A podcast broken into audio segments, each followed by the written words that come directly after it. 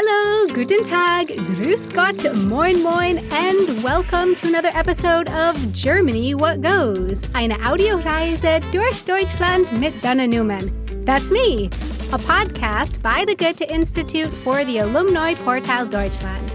You can find all the episodes and a script to read along to this episode online at www.alumniportal-deutschland.org slash Deutschland slash podcasts. Nachhaltigkeit, sustainability. What comes to your mind when you think of sustainability?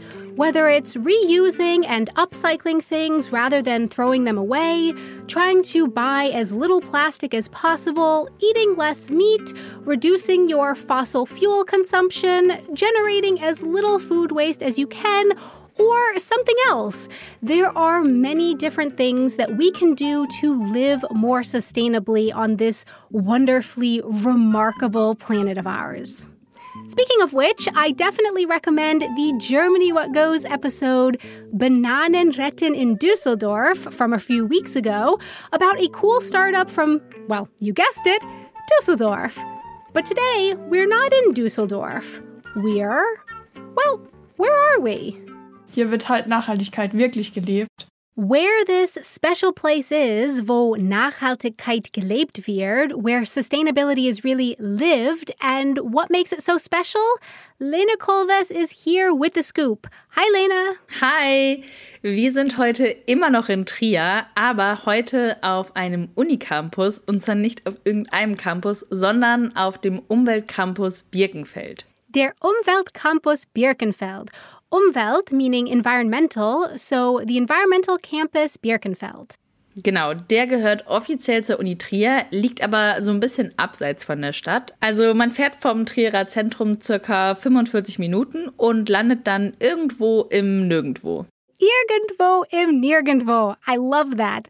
Literally somewhere in nowhere. So it's in the middle of nowhere basically?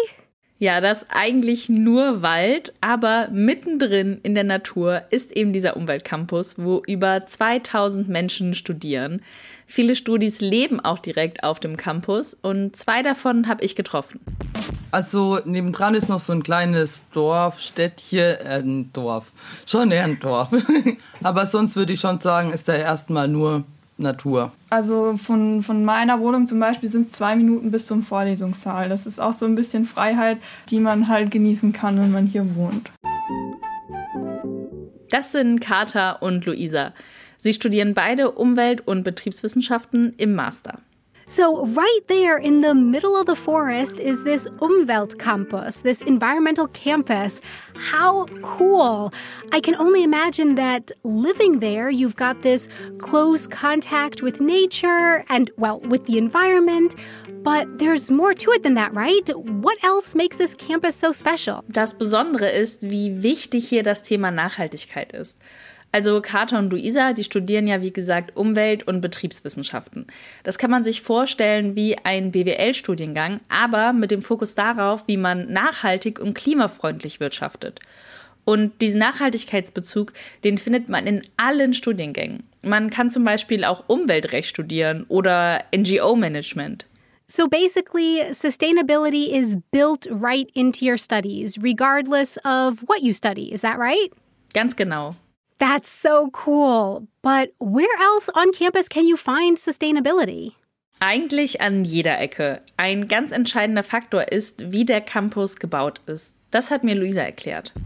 Also wir haben halt ein ökologisches äh, Baukonzept und äh, wir sind ja Zero Emission Campus. Das heißt, äh, unsere Energie- und Wärmeversorgung ist halt CO2-neutral. Es wird kein zusätzliches CO2 in die Atmosphäre ausgestoßen. CO2 neutral, so CO2 neutral. Und diese CO2-Neutralität, die gelingt zum Beispiel mit Solarenergie.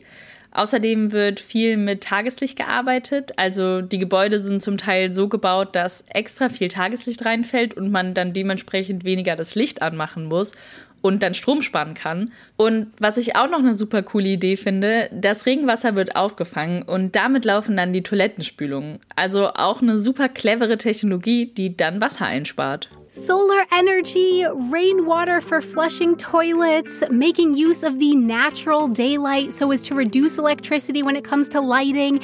Yes, yes, and yes. Now I understand what's meant by sustainability really being lived there. So it's not just that the degree programs there deal with sustainability, but the buildings are also equipped to save energy. Total. Und vielleicht denkt man erst, hm, da wird jetzt ein bisschen Wasser eingespart, na und? Aber Luisa sagt. Ich denke, das macht es auch wirklich aus, dass es da Leute gibt, die sich damit auseinandersetzen, wie man auch äh, kleine Einsparungen machen kann, weil in Summe sind die ja dann auch wieder sehr bedeutend. Yes, small changes can absolutely add up. And in both German and English, you can talk about something being more than the sum of its parts. Auf Deutsch, mehr als die Summe seiner Teile.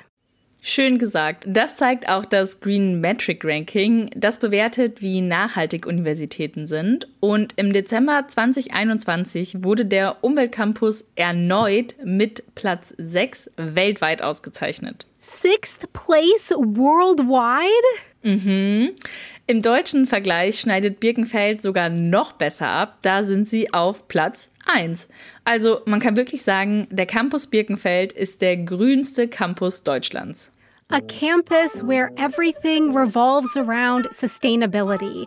I feel really inspired and hopeful hearing about this project. One of the first things that I thought when hearing about it was, oh, maybe this will inspire other universities to follow suit as well.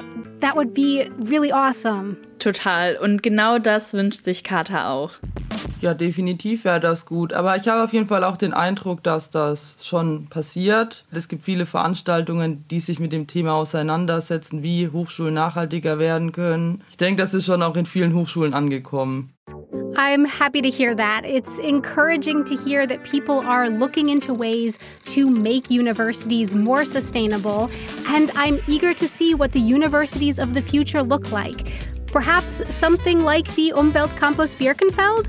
Whatever the case, I hope it centers sustainability and the environment for the future of us and our extraordinary planet Earth.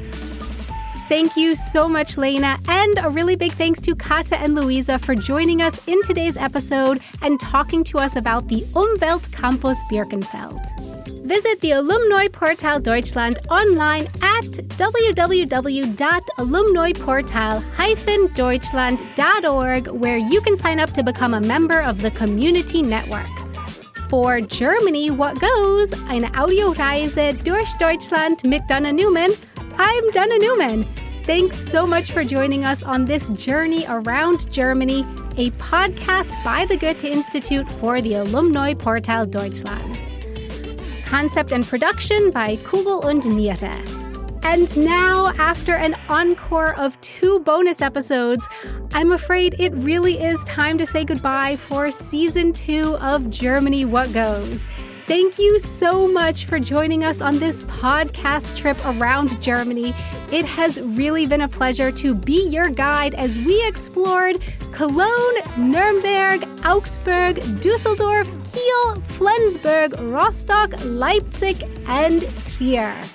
I hope you had fun and learned some interesting new things along the way as well.